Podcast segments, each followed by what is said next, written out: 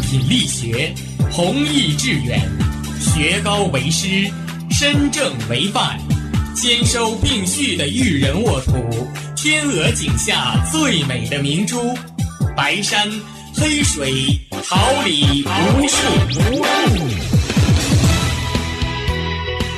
您正在收听的是哈尔滨师范大学广播电台，用声音技术生活。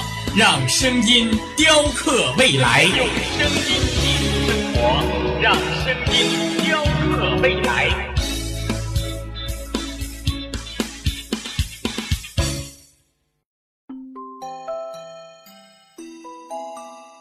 准备好了吗？Three, two, one,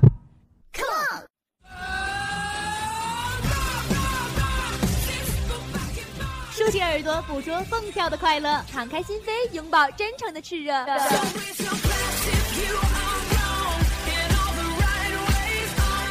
火辣不仅是一种味觉，激情不只是一种感觉。让我们一起火力全开，甩掉所有烦恼。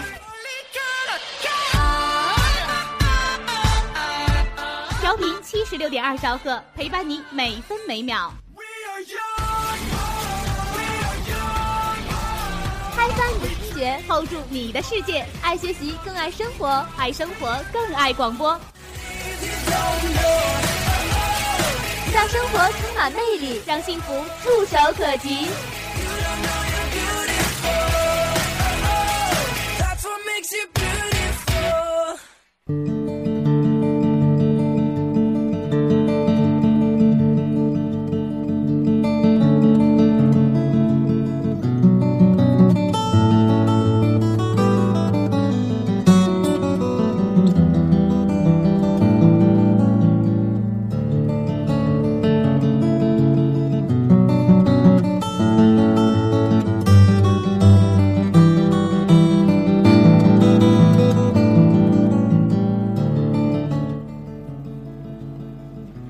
车笑容，蝴蝶泉边，幸福如同芳香的花朵，在耳边缱绻着魔心的誓言。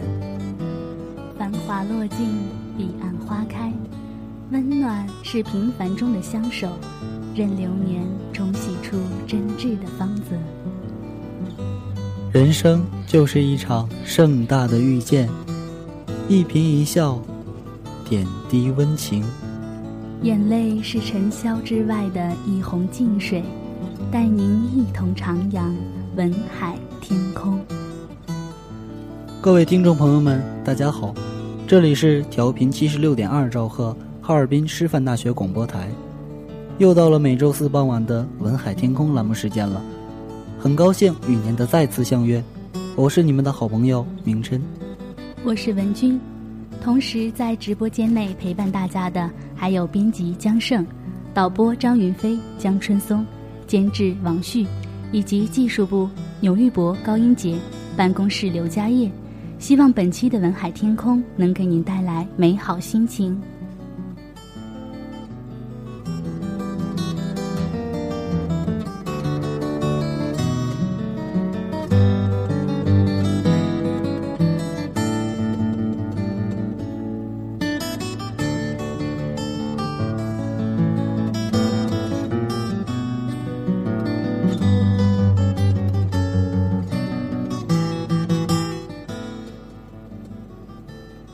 荨苒岁月，小城故事，别样华年，多少苦乐悲欢，你我一起走过。梨花雨落，小梦不识，你我的故事，与谁共品光阴酿成的甘醇？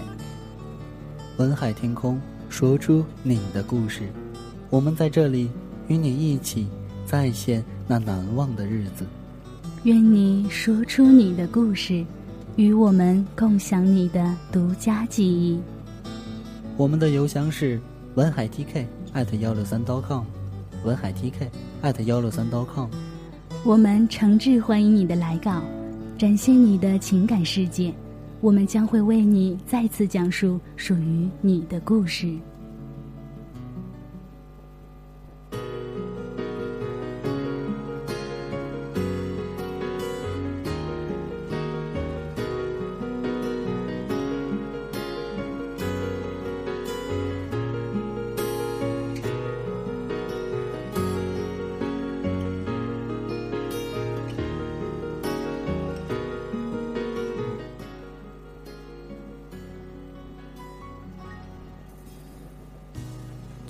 风，红尘滚滚，品一杯香茗，卧谈人生百态；意如烟，眼波流转，见一束梨花，体味人间冷暖。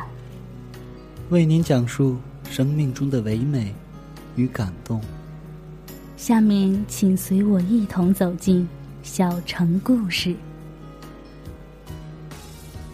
等过几天回去，男人一定要告诉他那个写小说的朋友，下次描写寂静别挑午夜，一定要写写盛夏的正午，高温热的空气都变形了，任何能出声的东西都不想张嘴。看山跑死马啊。他摘下头上的防晒帽，在脸边狂扇。昨天下午，视线尽头终于出现了一座小山村。吃了两天烤田鼠的自己，就像一头盯着挂在前面的胡萝卜，然后不停转圈，却怎么也咬不着的驴子。呃，这么比喻自己不太好。不管怎么说，很快就到了。男人几乎是雀跃着走下山坡，顺着石子路向村里走去。路上路过几片旱田，远远看见有人在耕作。于是他停下脚步，大声的问道：“喂，打扰了，问个事儿呗。”田地中间的老乡愣了一下，然后慢吞吞的在田垄间挪过来。“哟，俺们这好久不来外人呢，你问啥呀？”“啊，我在山里转了好几天了。”男子尴尬的笑了笑，紧了紧背上。和乡野环境格格不入的大旅行包，请问去省城怎么走啊？那可老远了。老乡打量着眼前这个小伙子，皮肤比村子里的姑娘都白，个子也高，崭新的登山鞋、白衬衫和浅黄色短裤用的料子一瞅就特好，一看就是城里人。最近听说有钱人都可喜欢往山里钻了。看眼前这位也差不多，于是他好心提醒：“你呀，还得往西边走两个山头呢，然后有个公路，你上了那个公路吧，随便拦个往北边开的车，别上反了，坐个大半天儿哎，走到了。”啊，男子点点头，刚要道谢，肚子里一阵滚雷般的响声传出。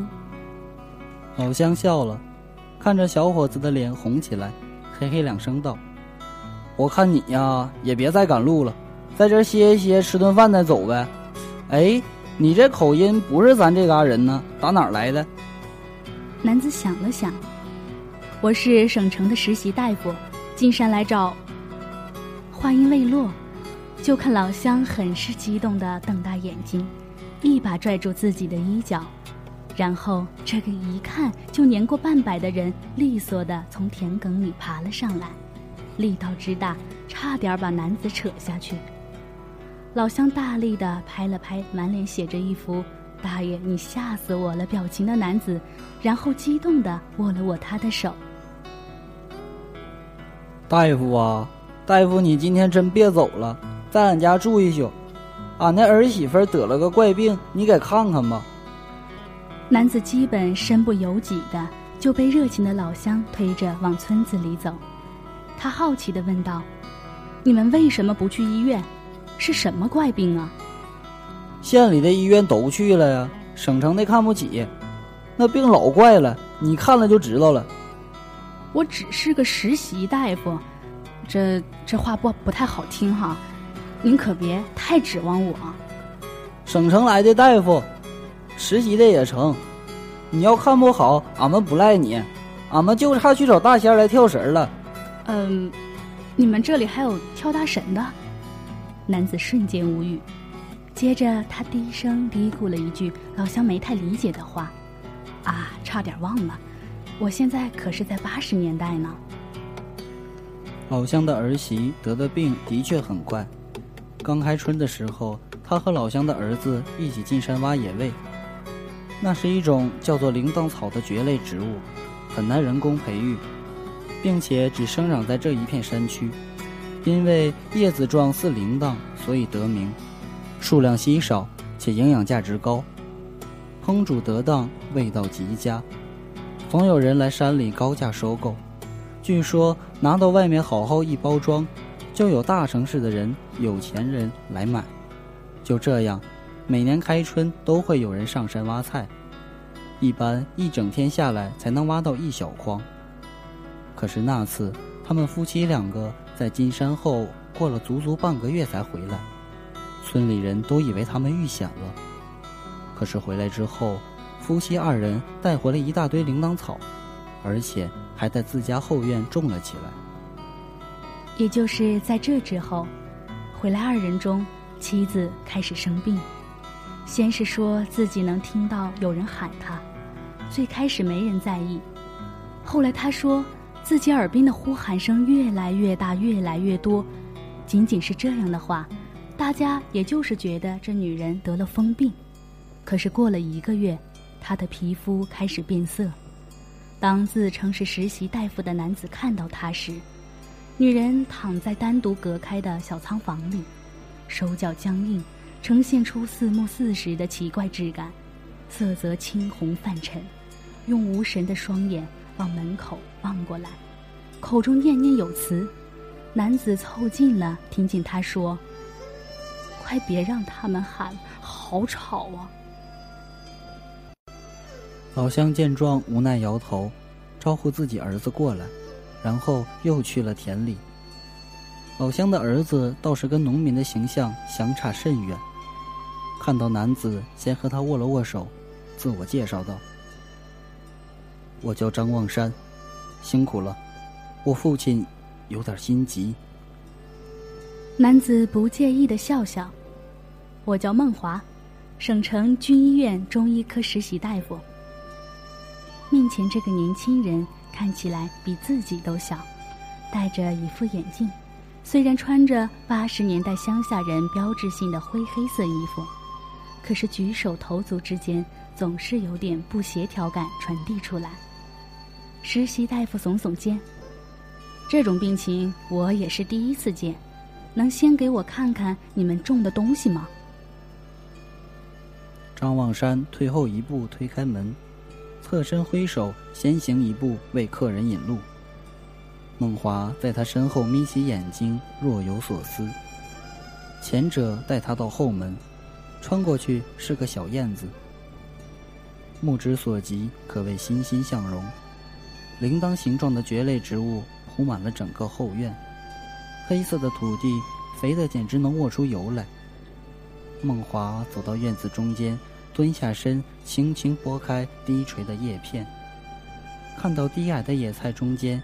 摆着一块土黄色的石条，仅有丈余长，其上遍布血色纹路。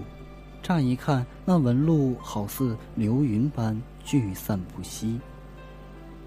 孟华凑过去摸了摸那石头。如果不介意的话，我很想知道你们进山那半个月到底发生了什么。张望山一定跟不止一个人解释过。我和妻子根本不知道自己在山上待了半个月。接下来，他简单的说了那半个月，或者说是那两天的经历。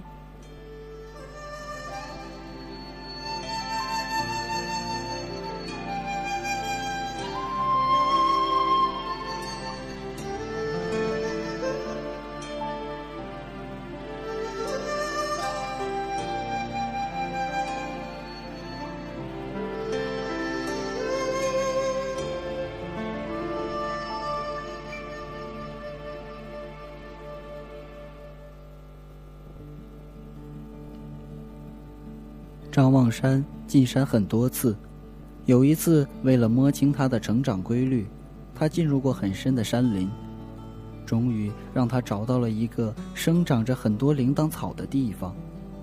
那是去年夏天，过了春天的蕨菜已经老得不能吃了，于是他趁今天开春，和妻子一起进山，寻思着多带点回来，顺着去年留下的标记。他们走了一整天，最后不仅发现了大片铃铛草，还发现，在附近大多数分布着一些这样的黄石头，而石头附近的铃铛草长得最大最好。于是夫妇二人不仅连根挖了好多回来，还搬起了一块大小适中的石头，打算带回来。我俩刚把这块石头搬起来，张望山苦笑道：“就看见石头底下有个拳头大的洞口，很深。刚望了一眼，好像看到有什么烟雾从里面冲了出来。再醒来，都天黑了。我俩怕是冲到什么脏东西，赶紧带了东西下山。结果当你们回来的时候，发现已经过去了半个月。”孟华一屁股坐在地上，削了削石头。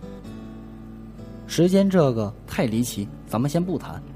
你们有没有考虑过这石头有放射性？去检查过吗？上次我敲了块碎石头去城里化验，它就是块普通的石头。张望山推了推眼镜，如果真的有放射性，我也早该发病了吧？孟华笑了，你懂得还真多。好吧，我有个问题，这么多年肯定有很多人上山挖菜，你是怎么找到那个地方的？张望山坐下来，那跟我们这的一件旧事有关，我只是随便一试罢了。哦，什么旧事？民国初年，这一带有个富户是挖宝发家，那个富户的祖上是个石宝客。据说名山大川深处，钟灵俊秀之地，常会聚集上古宝物。那些传说中的名器神品，若被深埋地下，最后都会随着脉冲聚集向这些地方。石宝客们能看到山川地形，辨别灵脉，最后前去挖宝。挖出来的全是只存在于神话中，被大多数史学家认为不存在的物品。这户妇变卖宝物给外国人，赚了一大笔，但是谁都不知道他们家宅中究竟藏了多少宝物。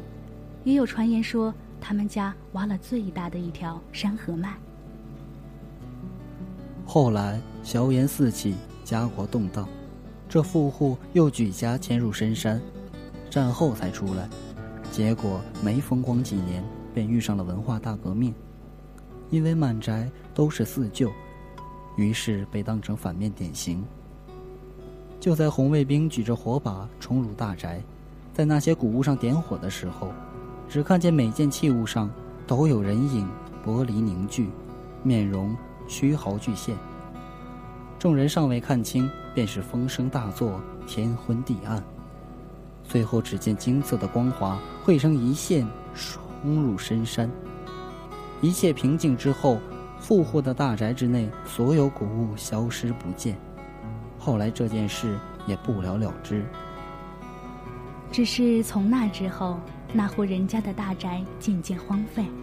后来杂草丛生，有时年岁欠收，大家什么都吃。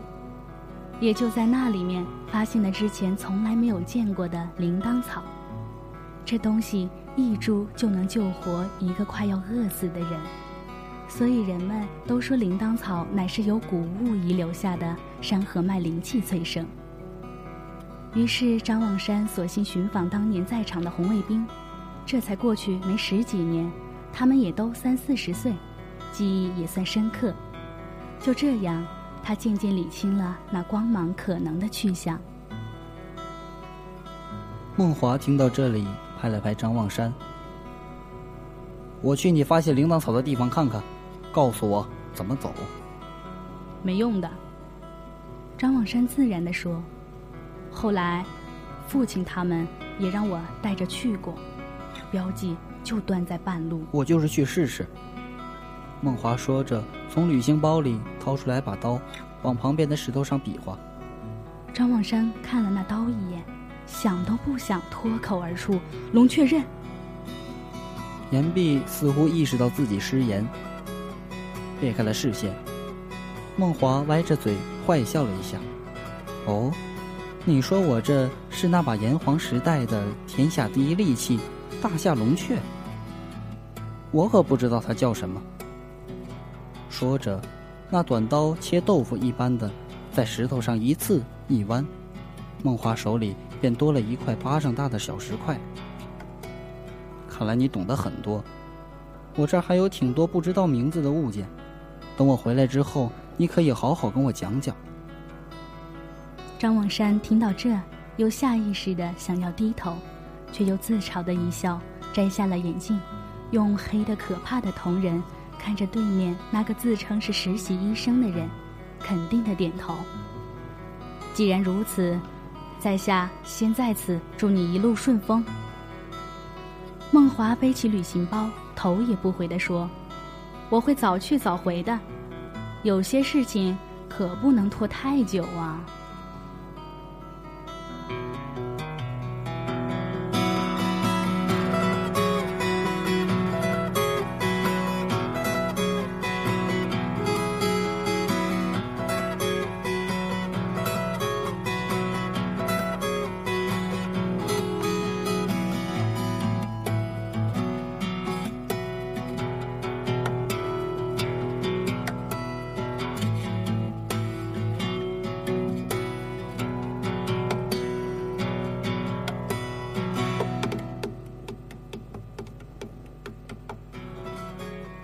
小实习医生要进山，老乡们都叮嘱他千万注意安全，弄得孟华很不好意思，连连保证一定注意安全，绝对会回来吃上口热乎饭吃之类的。但是他怎么都觉得老乡看自己的眼神全都是这傻孩子凶多吉少啊！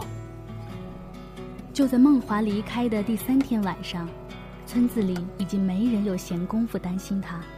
因为那被确认为不会传染的怪病突然爆发，最开始是张望山的父亲，这个五十多岁、一向身体健硕的农民倒在了自家的田里，抬回家时，半截身子都变成了青色的、坚硬底层微微泛红的奇怪物质，并且他也在不停痛苦地说着有人在自己耳边呼喊。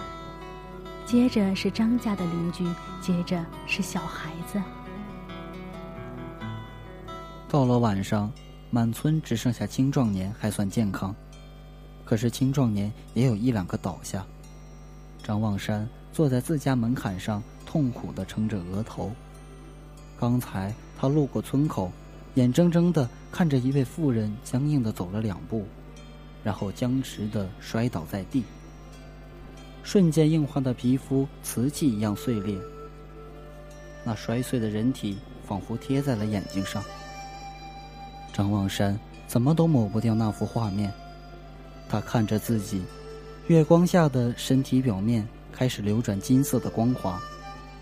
如果当年的红卫兵此时在他面前，一定能认出这熟悉的色泽，和当年那道冲天而起的光一模一样。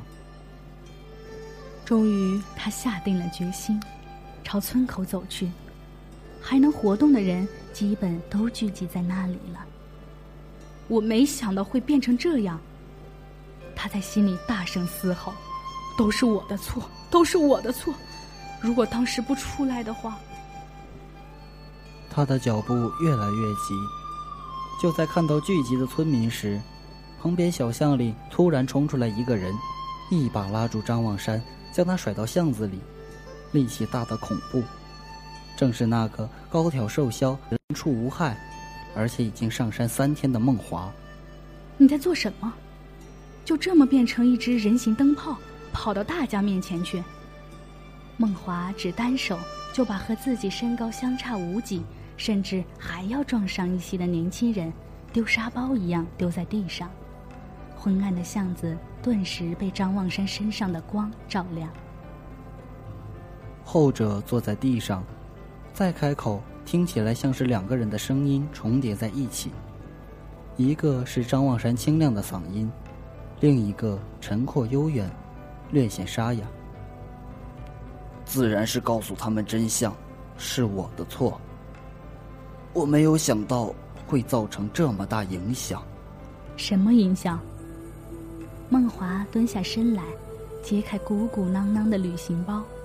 他稳定的手顿了顿，因为在放旅行包的地上，巷子的角落他看到了半张脸，那应该属于一个普通的村民，已经不是人的组织，青红似玉石，人体的其他部分碎裂在巷子的其他角落。梦华也只是顿了一下，然后继续自然地从背包里往外掏东西，一边对神色复杂的看着那些碎块的张望山继续道：“你是不是想说自己是个冒牌货？真正的张望山早在那天死亡，他的妻子重伤。如果不是张望山挪开那块石头，没猜错的话，那些石头和铃铛草一样。”也是常年受地底力量影响诞生的吧。而山河脉用阳光作引，终于演化出了意识，也就是你。演化瞬间爆发的力量，引发地陷，害死了张望山，所以你认为这是自己的责任。读了他的记忆，化成他的样子，用了半个月为他重伤的妻子续命，然后和他一起下山，再然后。你怎么都无法控制住力量，所以导致大家全部开始石化。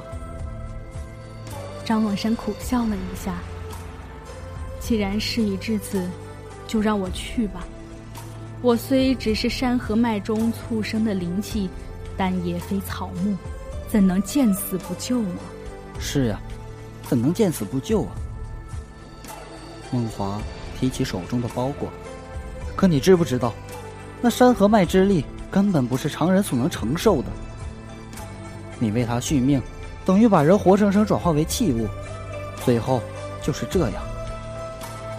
梦华淡淡的指了指地上傀儡的面孔，变成人形的器物，但是还会存在意识，日日夜夜承受山河脉中其他古物呼喊的痛苦。你就老老实实的等我治好他们。再从长计议，我只是照着保存古物的方法去做，所以让我自己来解决吧。张望山，或者说那山河脉的化身，从地上站起，还要往那人情聚集处。这一次他行动起来，因为已经下定决心，不再犹豫，力随心行。身上的力量已经强到可视的程度，居然再次被梦华拦下。他吃惊地发现，这个怎么试探都平凡无奇的男人，竟然以一臂之力拦下了自己万军的去势。梦华扣住他的肩膀：“你要知道，很多生物因为生命短暂才有意思。就算像那些器物一样。”能活上千秋万世，可是再没有五官知觉，再不能感受这个世界。对于人类来说，那和死其实没有区别啊。还能行动的村民都不敢待在家里，甚至有的人已经打了包袱准备外逃，已经有人开始下山。这时有人朝他们喊话，那声音越来越大。等说话的人跑到他们中间时，有人认出了这是前两天老张家找来上山找病源的省城大夫。大家面面相觑，都看到了彼此眼中燃起的一丝希望。接着，他们就听到那个年轻人用不容置疑的口气直接开始指挥：“时间紧迫，我已经找到了治病的方法，请大家配合一下。”那个年代。山村的人们根本没去细想，这个中医大夫是怎么在短时间内找到这种疫情的病源，也没人想到问他怎么下的山，更没人质疑他接下来根本不按套路出牌的治疗手段。淳朴的山民立刻行动起来，按照孟华所言，蒙住口鼻后，将所有的患者抬到了村子前的平地上，摆成一圈，然后他们远远退开。眼神好的，看见孟华将手上的布袋打开，把一堆零碎的器物堆在中间，什么小玉盏、碎瓷片、木剑，还有青铜饰物，看起来都是很有年头的东西。最后，孟华划着了一根火柴，火柴上升腾起金色的火焰。另一边，在巷子中动弹不得的张望山，突然感觉到了身体中的力量被抽离，最后一丝属于山河脉的力量离开身体的时候，他发现自己能动了。于是他想要奔向村口。就在此刻，他清楚地听到了梦华的声音：“人非草木，孰能无情？你们这些东西，给我从哪儿来，回哪儿去吧。”梦华把那闪耀着金色光环的火柴朝堆在面前的谷物们甩去，就像触碰了什么自我防御机制。月光瞬间暗淡，风声大作，无数呼喊、悲鸣、欢笑从那些器物中传出来，化作风暴。远处等待的山民只觉得眼前一黑，沙石尘土被凭空刮开的狂风卷起。刮得人站不稳脚跟。可后来有人说，隐约瞧见在大风中间的梦华，衣角都没被吹散。接着，病人们被风穿过，金色光华从他们石化的肢体中抽离，随中间那一小堆谷物一起升空不见。风声停止之后，村民们连忙跑过来，惊喜地发现。自己染病的亲人全都恢复了正常，他们大笑着和茫然坐起的亲人抱在一起，对着梦华连声道谢。后来，梦华连忙把大家召集起来，从微生物谈到变异，一顿胡诌八扯，总之忽悠大家相信自己应用了以毒攻毒的科学原理，治好了这场怪病。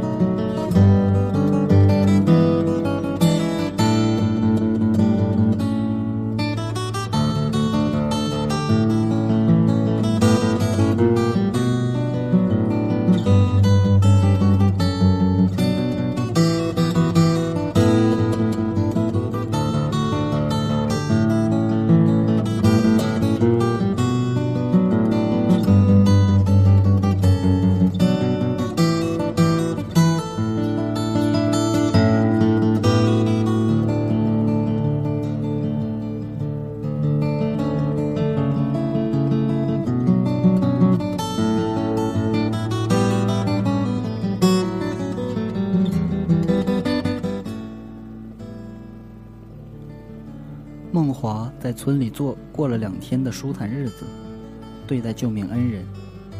那个年代的乡民真是无以为报，只能以把恩人喂饱为最高准则。所以在顶着酷暑离开村子的时候，梦华拍拍自己装满食物的肚子，觉得世界无比美好。他的旅行包里空了一大截，那是分派给老乡们的药品。虽然他走了之后，才有人疑惑，为什么迷路的孟大夫带了这么多村子必需的药品？不过，这都是后话。那天下午，孟华背着一大包土特产，也就是铃铛草干，被乡亲们送出村门好远。走到后来，只剩下了张望山为他带路。你究竟是什么人啊？两人沉默的走了好久，张望山突然开口：“梦华正在扇凉风，我，你就当我是恰巧迷路的实习大夫好了。能破开我设下的迷障，找到山和脉的地点，能推算出当日情景，能轻易抽走我的力量，还能在那场风中站定不动。”竟能想出以谷物的自我保护之力，引出病人体内的力量这种方法。张望山讪笑两声：“哎，你这山河脉好歹也算……嗯，也算个看过沧海变桑田的小家伙，怎么看不破？我用的是假名。”山凉风的年轻男人笑起来：“你再仔细想想，梦华这个名字。”谐音不就是梦话吗？如果不说自己是实习大夫，又恰巧迷路，怎么会去看病？走得太久，久到看过沧海桑田，在你那里都算小家伙。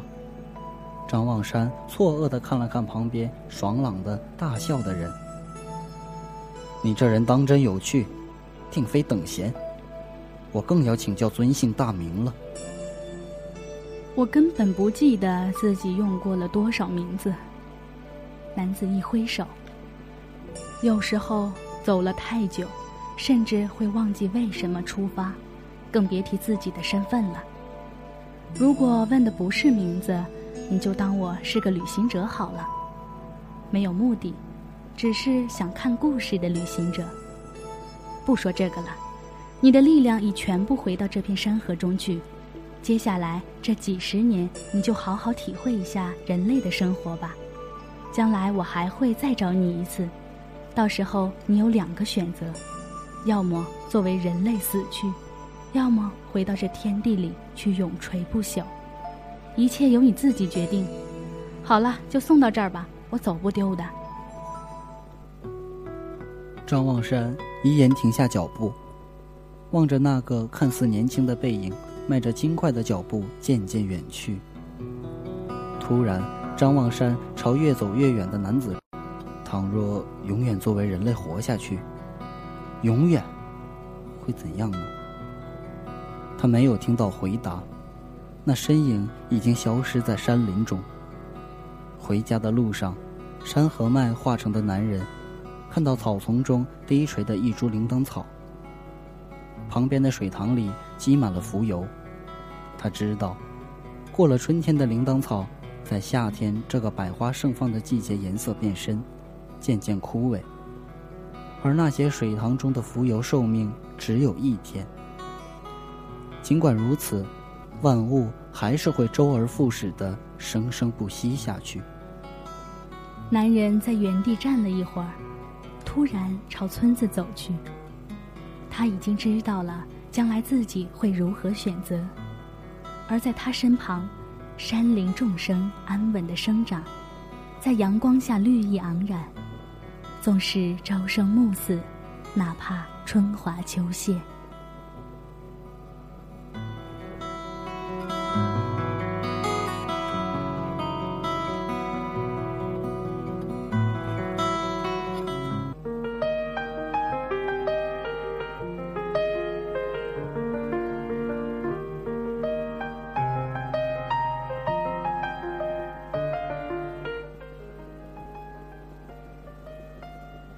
行到水穷处，不见穷，不见水，却有一片幽香，冷冷在目，在耳，在衣。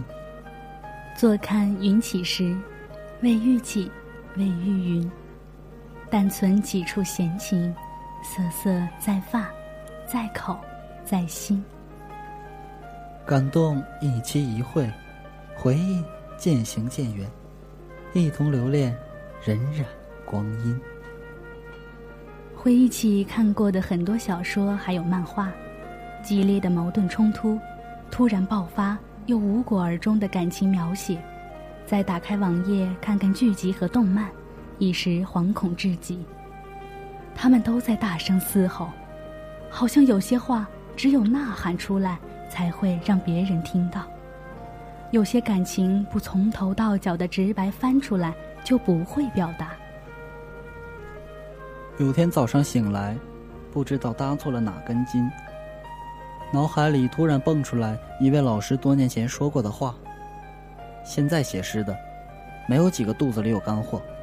先不要求你背，《诗经》里有没有你从头好好到尾的读一遍？”回忆起来，惭愧至死，我还真没读过。于是这学期，第一件事。是下了本《诗经》的电子书在手机里，夹在风格各异的小说中间，不时看上两眼。然后就有了一开始的感觉。最开始这个故事是想写一个富商靠挖山和卖发家，后来越写越不对劲。等到写到一伙人各怀绝技进山探险的时候，我拍上电脑，出去吃顿饭冷静一下。虽然顺着这股劲头写下去也会很好看，可必须喊停，因为想表达的不是这些东西。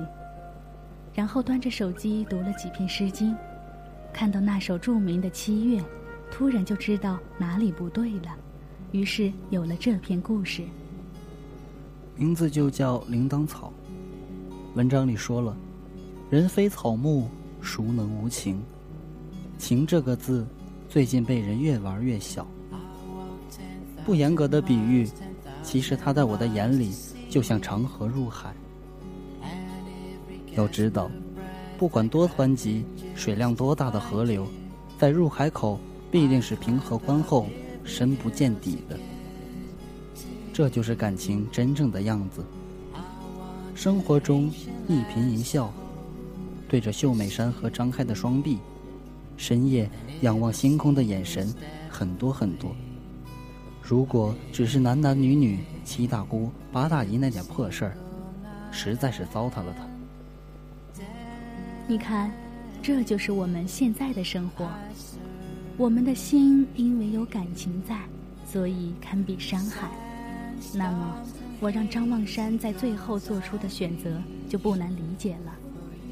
相对于无知无觉的永垂不朽，我们都更愿意像流星，短暂绚烂的在这世上划过。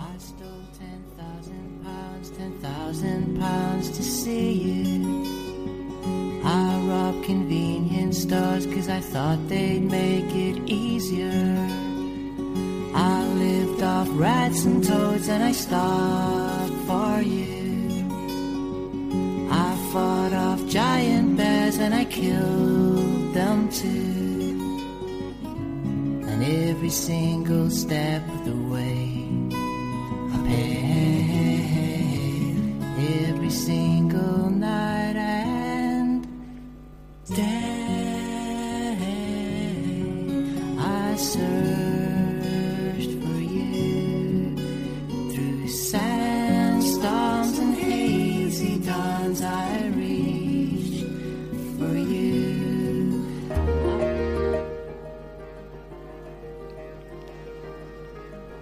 水流年，画一幅淡妆素颜的江山，辗转出岁月的痕迹。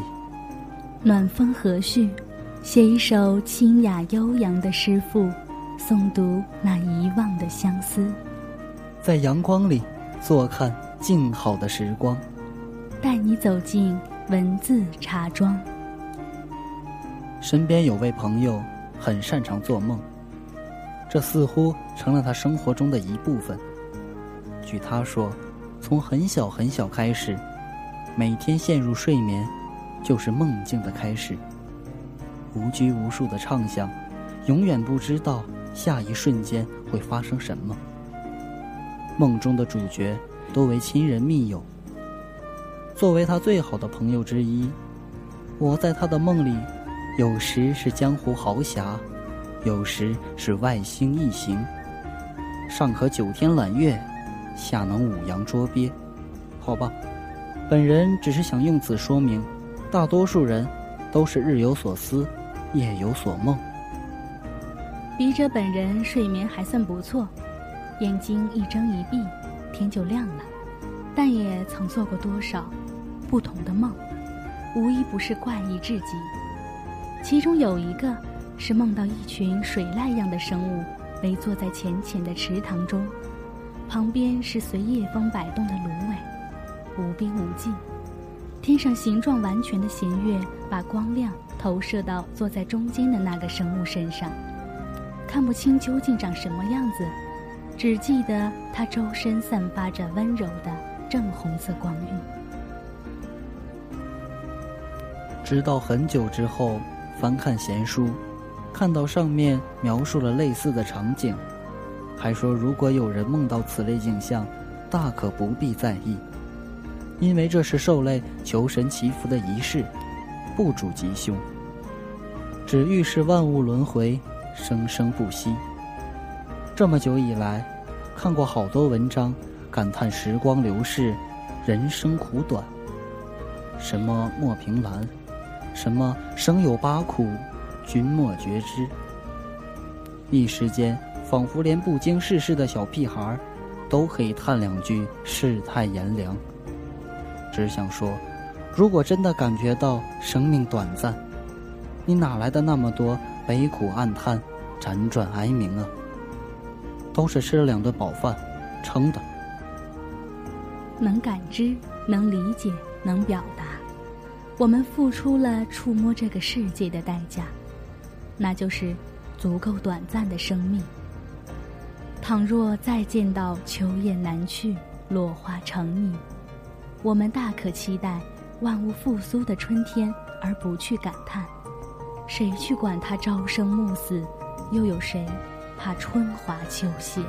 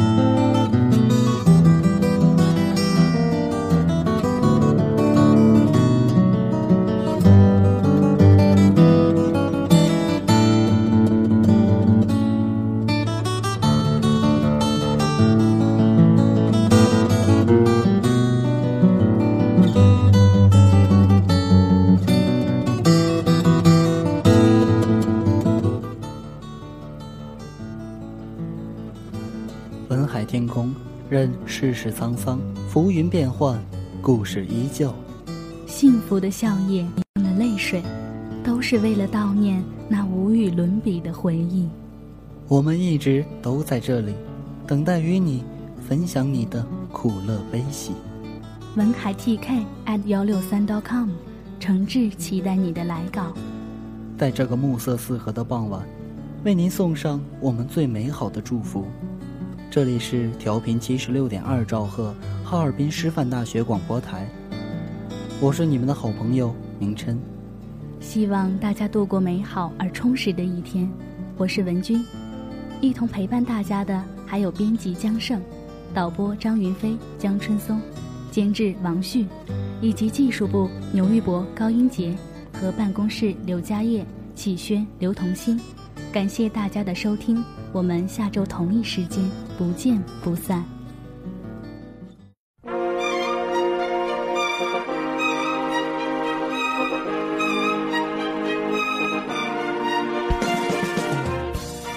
春华秋实，桃李不言。炫动之声，无限精彩。FM 七十六点二。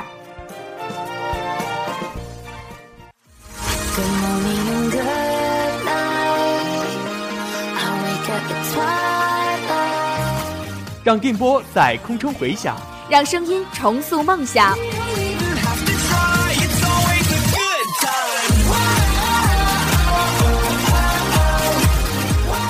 在青春的旅途上，用电波打破沉寂。在年少的岁月里，让声音尘封迷茫。我的快乐源泉，我的青春宣言。